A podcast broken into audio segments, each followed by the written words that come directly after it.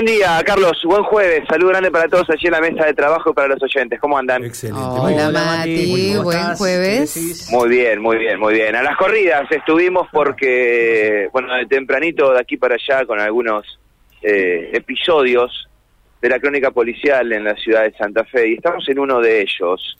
Llegamos a la zona de Aristóbulo del Valle al 4700, justamente en este lugar donde nosotros estamos eh, ubicados.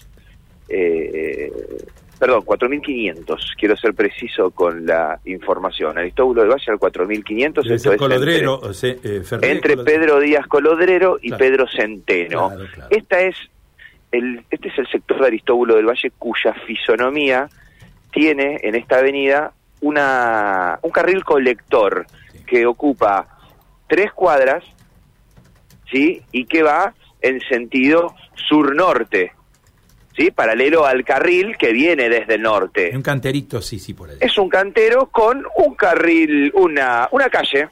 Es una calle donde hay una parrillada, que de hecho esta parrillada hemos venido por episodios de inseguridad, hay una heladería, que también hemos venido por episodios de seguridad, hay una agencia de automotores cero kilómetros y usados seleccionados, hay una farmacia, bueno, son tres cuadras de este de esta calle colectora que tiene Aristóbulo del Valle justamente a esta altura. A ver, estamos prácticamente a 100 metros de la zona del Botánico. Aquí, y justamente sobre esta colectora, hay un kiosco de diarios y revistas que también funciona como parada de colectivo.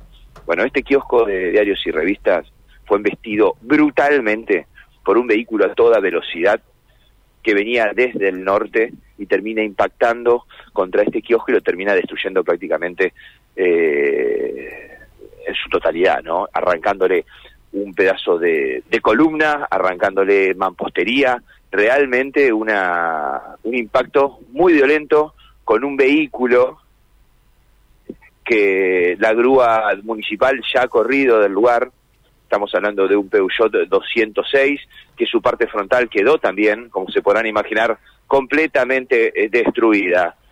Alta velocidad al volante, y a mí lo que me cuentan, a mí lo que me cuenta un, un vecino, un vecino que escucha el impacto, esto fue a las 6 y 20 de la mañana, que escucha el impacto, sale a la vereda, claro, y ve eh, movimientos dentro del vehículo, se asusta por la violencia del impacto, llama al COVEN, al 103, llama al CIES, eh, al CET 107, con esta nueva gestión de gobierno, y llegan las dos ambulancias. Llega la policía a los minutos, pero claro, cuando llegan ambulancias del COVEN y del 107, cuando llega la policía, en el interior del vehículo ya no encuentra a nadie.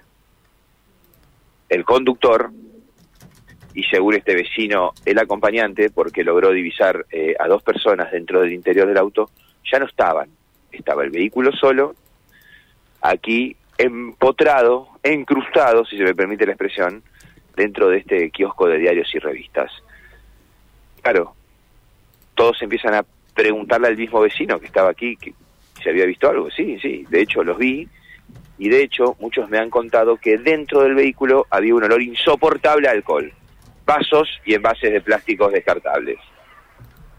Bueno. Allí podríamos eh, elucumbrar o sostener la, la hipótesis, Carlos, que estos eh, ocupantes del vehículo, al impactar, al eh, entender la situación, que estaban en total infracción, alcoholizados, bueno, se dieron a la fuga, ¿no? Y han dejado el auto tirado sobre la avenida, interrumpiendo la calzada en ese momento. Luego llegó personal de la grúa municipal y lo trasladó a este vehículo, bueno, justamente sobre el carril colector y ya no interrumpe el tránsito, ¿no? Pero esto pudo haber sido una desgracia. Afortunadamente fue en horas de la mañana cuando no había prácticamente gente en este kiosco. Sí, no había nadie esperando un colectivo allí, ¿no? ¿Cu- ¿Cuántas Sí. veces hemos hablado de este tema, eh, Matías? eh? ¿Cuántas veces hablamos? No, de la esto? imprudencia, la imprudencia al volante mezclado con la falta de educación vial eh, y también con, bueno, el alcohol al volante, ¿no? Genera en Santa Fe realmente situaciones realmente desagradables y y desgracia, y permítanme, permítanme decir que son desgracias con fortuna, porque hemos acudido a cada accidente que no tuvimos víctimas fatales de casualidad, de milagro, ¿no? Esto pudo haber sido una tragedia. Aquí hay árboles eh, en el medio, quizás que es una una estructura más dura que, que una mampostería, digo. Esto, y, y además el auto le pega prácticamente de refilón, si se quiere. Podría haber sido realmente una tragedia. En definitiva, eh, aquí están sospechando, y nosotros estamos viendo, algunos movimientos extraños en la zona, ¿no? ¿Por qué movimientos extraños? Porque en una esquina aparecen dos sujetos, en la otra aparecen otros dos sujetos, pasa el tiempo, aparecen otra vez los mismos, por la otra esquina, por otra esquina, y aparentemente todos están especulando con que estas personas que están dando vuelta a la manzana de una esquina a la otra serían los propietarios de este vehículo.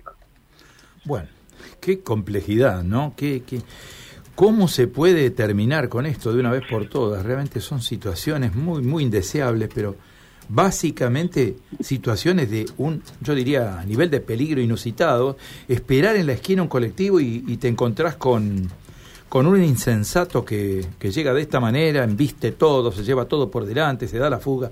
Es realmente increíble todo. Si sos paciente, Carlos, si sos paciente te voy a proporcionar, estoy buscando estadísticas, vamos a escribir un reporte eh, pormenorizado de, de, la situación vial en la ciudad de Santa Fe.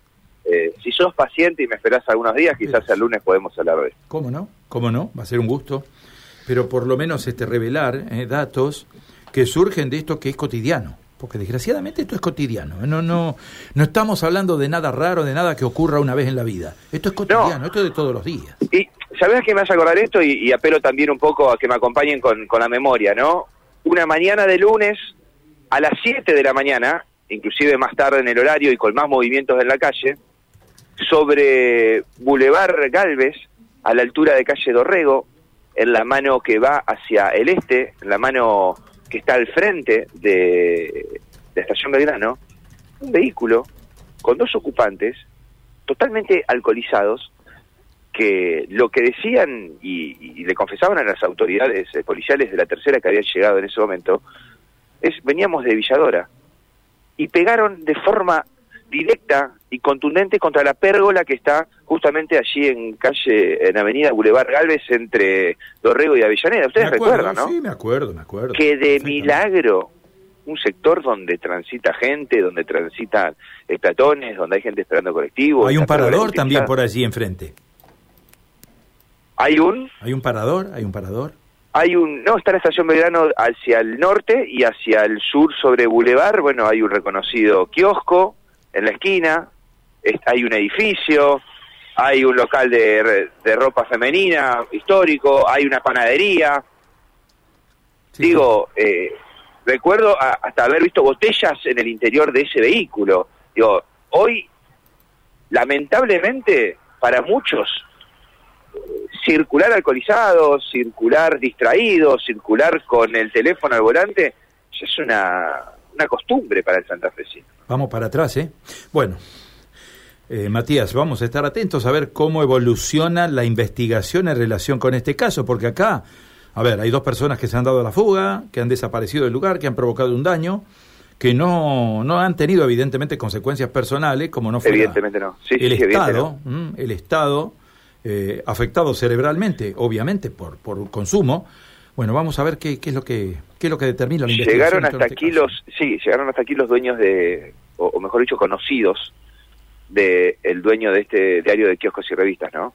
Que ha sacado fotografías y se las ha enviado, le han comunicado la, la, la compleja noticia al dueño, ¿no? Aquí personal del CODEN que hizo valló con cintas de peligro todo eh, justamente el contorno de este eh, local porque corre peligro estructural, ¿no? Por el, daño, por golpe, daño, por el impacto. Hay un daño importante a terceros ahí, ¿eh? otro tema. Sí, bueno, eh,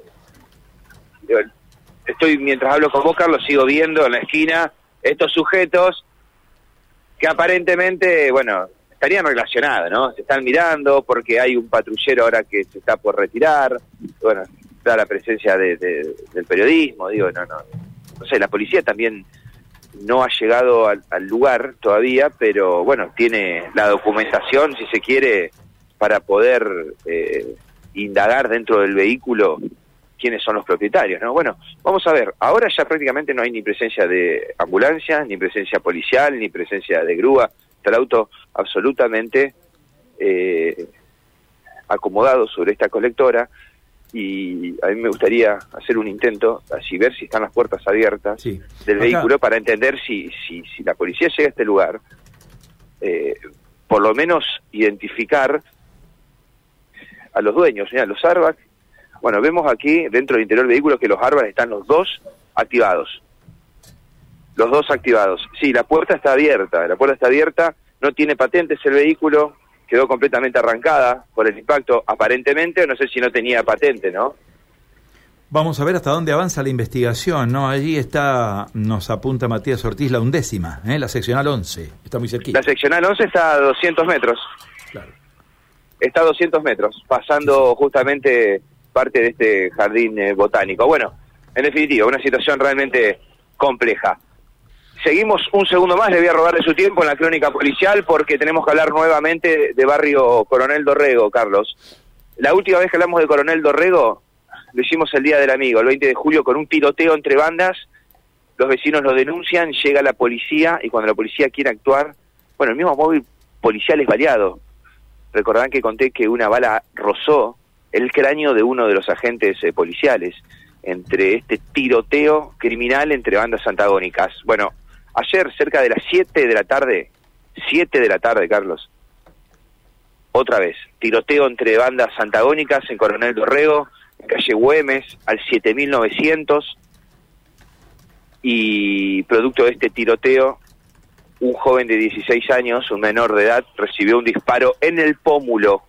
Fue trasladado de forma urgente por los servicios de emergencias hacia el hospital Iturraspe, donde afortunadamente está fuera de peligro lo que me indican a mí los vecinos es que este joven de 16 años, este menor de edad, nada que tenía que ver con este tiroteo entre bandas, sino que era lamentablemente eh, un vecino que estaba en inmediaciones de este tiroteo. Otra vez Coronel Dorrego, otra vez la zona de la Chaqueñada, otra vez este barrio que los vecinos de Guadalupe y de inmediaciones están pidiendo una intervención eh, eh, multiagencial, ¿no? Allí en este barrio para tratar de, de, aminorar, de tratar de, contener un poco esta situación de flagelo social que existe. Matías, este, quedamos en comunicación permanente, ¿no? Para ir ampliando todo esto. Muchísimas gracias por el reporte. ¿eh? Gracias por el reporte. Chau, chau.